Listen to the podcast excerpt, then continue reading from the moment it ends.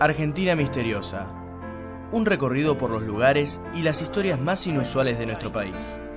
Hoy nos vamos a dirigir hacia la zona oeste de la provincia de Buenos Aires, allá por el partido de Adolfo Alsina. Dicen que por esa zona resurgen entre las aguas las ruinas de lo que alguna vez fue un glamuroso y turístico pueblo. Villa Epecuén, la ciudad balnearia, arrasada por tempestades, negligencias de gobierno y la traicionera naturaleza.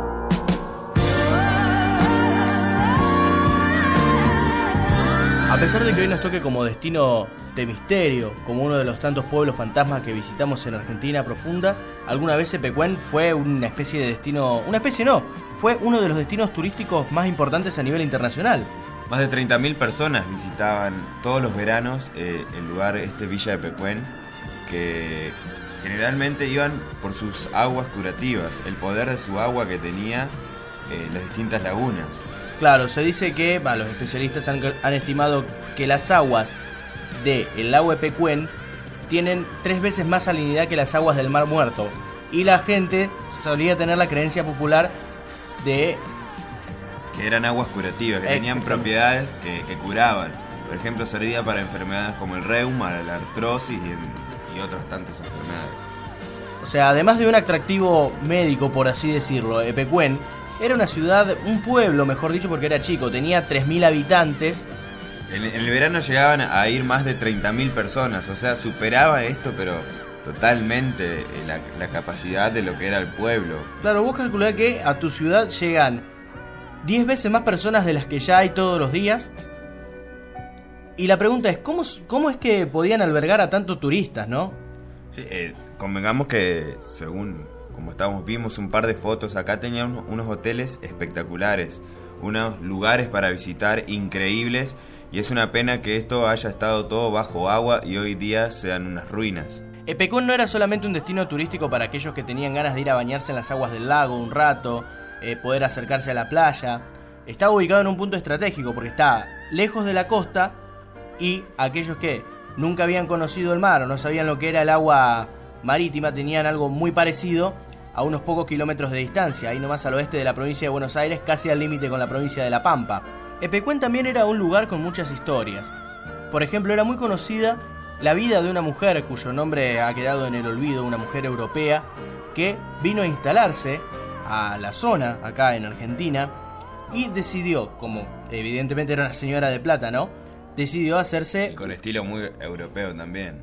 Decidió hacerse un castillo para ella misma. Un castillito.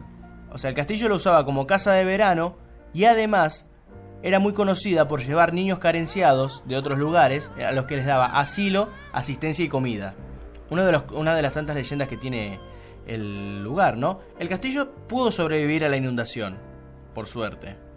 Ahora, imagínate vos, Milton, la situación, ¿no? De lo que debe haber sido la noche de la inundación, la noche de la, de la devastación.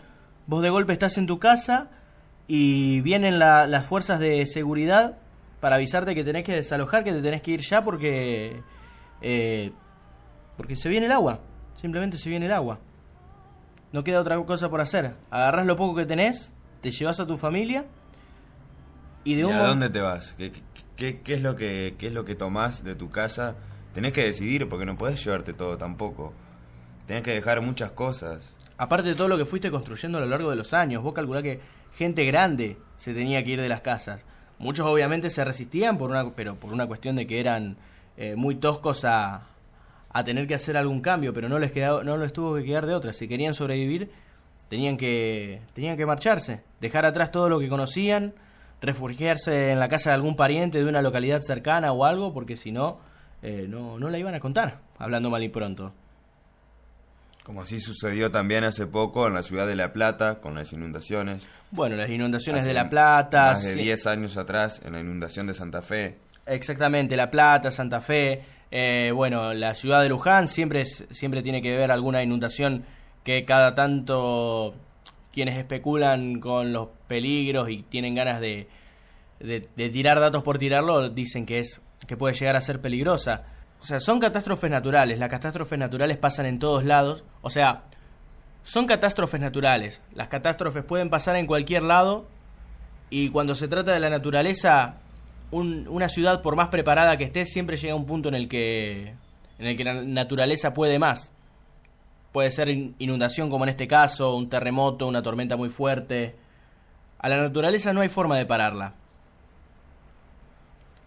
Nos quedamos sin plata, sin casa y sin trabajo. Fue muy difícil. Se siente la tristeza e impotencia porque se podría haber evitado, decía Ricardo Sapia, un ex habitante que se lamenta sentado sobre los escombros de lo que fue su hotel, un hotel, importante hotel que había allí en Villa Pecuén. La mayoría de, de las personas, de los habitantes, le inició un juicio al gobierno provincial y algunos llegaron a cobrar el 50% del valor de la propiedad y los que pudieron eh, esperar recibieron lo que les correspondía, pero 15 años después. O sea, después de 15 años, una persona ya grande tal vez, muchos tal vez no vivieron luego de 15 años para que le den su parte de su propiedad o de, o de lo que el gobierno les tenía que dar. Sí, es que por más que vos puedas recuperar económicamente, que te den un poco de plata por el valor, por el valor de todo lo que perdiste. Psicológicamente no quedas bien, creo yo. Primero, psicológicamente no quedas bien. Y segundo, que no, no recuperás la casa. Te dan plata, sí, la plata que vale la casa, pero no recuperás la casa. No recuperás tu vida. O sea, te separás de gente que no, no, seguramente no vas a volver a ver. Algunos se fueron justamente a La Pampa, otros quedaron ahí cerca en Carué pero los habitantes, los sobrevivientes de... sobrevivientes, los, los ex habitantes, mejor dicho, porque no, no hubo casos de muerte registrados, los ex habitantes cuentan todo el tiempo de amigos que tenían de la infancia que ya casi no se acuerdan los nombres y mucho menos las caras.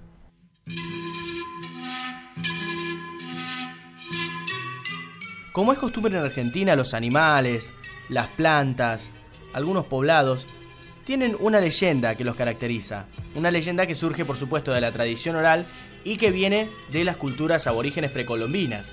Las mismas pudieron sobrepasar el paso de los años gracias a eh, la transmisión de generación en generación, los gauchos que fueron tomando los relatos de los indios, cómo fueron contando cada uno sus historias y después, bueno, los historiadores que pudieron llegar a documentar esto. En el caso del lago de Pecuén, una historia de amor, el amor entre un guerrero y una doncella. La leyenda de lágrimas de primavera. Según cuenta la leyenda, después de un gran incendio de bosques, un niño fue encontrado por un grupo de indios labuches y bautizado Epecuén, que en su lengua significa casi quemado, en recuerdo del fuego que se salvó por milagro. El huérfano creció fuerte y demostró ser valiente en la guerra. En una batalla victoriosa contra los puelches, Epecuén, que ya era un joven atractivo, se apoderó de la hija del cacique enemigo, la joven y fresca Tripantú, que en la lengua pampa significa primavera. El amor del guerrero y la doncella duró lo que dura una luna completa, y tras ese periodo de intensa felicidad, Epecuén se enamoró de otras cautivas robadas en las batallas.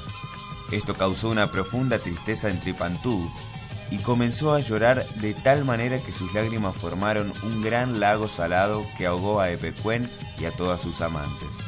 Esa fue su venganza.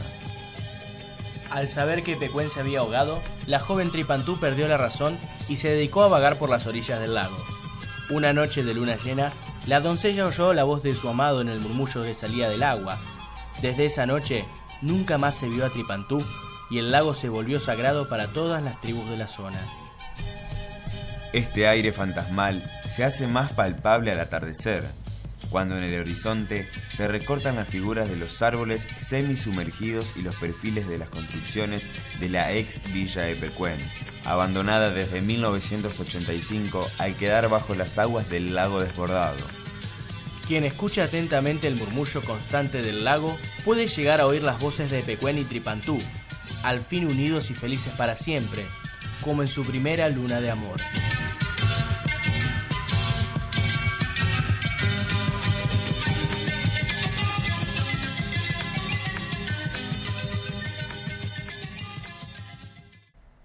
Ahora, si supuestamente Epecuén es un lago, o sea, los, los lagos obviamente tienen aguas estáticas, ¿cómo es que llegó a rebalsarse, a sobrepasar su nivel habitual?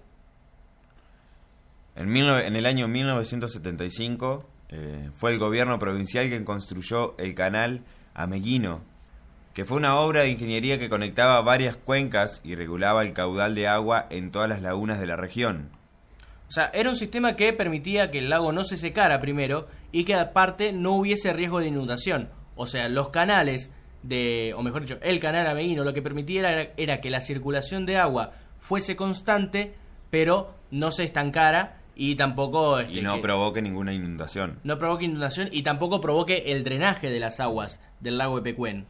Pero esto no, se, no, no tuvo más control a partir del golpe de Estado del año 1976. O sea, lo dejaron de controlar a este, a este canal. Claro, convengamos que como era una construcción, una alteración del medio a través del hombre, había que tener eh, ciertas precauciones, había que controlar, había que tener muy revisado el flujo de agua. La negligencia gubernamental de esa época hizo que, según palabras de vecinos y expobladores de la zona, se abriera la canilla pero no se cerrara más. Esto fue en el año 1976 y a partir del año 1980 la laguna empezó a crecer entre 50 y 60 centímetros por año y que amenazaba con rebalsar el terraplén que estaba protegiendo al pueblo. Nadie pensaba lo peor, hasta que la tragedia ocurrió. Cuando la protección se quebró, no hubo vuelta atrás. Ahora, ¿qué pasó con los pobladores? Hoy en día, el despoblado de Villa Pecuén remite más bien a una zona de guerra, uno de esos paisajes abrumadores que a veces se ven por la televisión, lugares del Medio Oriente que fueron destruidos por la acción de las armas de fuego, pero no, fue destruido por la acción del agua, fue destruido por la inacción de los gobiernos. Hoy en día Epecuén quedó con un solo habitante, Pablo Novak, quien se resignó a irse a pesar de todo, quien fue el único que intentó mantener su vida allí. Quedó con algunas vacas, un poco de ganado, y a pesar de sus ochenta y pico, casi noventa años, todavía tiene la esperanza de que Pecuén vuelva a ser la ciudad balnearia que alguna vez fue. La gente va a venir sola, si no hay nada, se va a meter al agua. ¿Imagina que esto vuelva a vivir como en la mejor época? Sí, sí, sí. No va a haber edificaciones, quién se va a animar, no sé, pero que la gente va a venir a bañarse y se va a hacer la playa. Ya tengo una playa ahí que ya que en verano venía gente de Santa Rosa, de todos lados, una playita que está limpia, que hay arena, y acampaban también. No, no, eso ya lo, la gente sola lo va a hacer. Esto va a volver a revivir. Sí, sí, esto es la ruina, eso, pero yo no lo voy a ver, pero el turismo va a venir.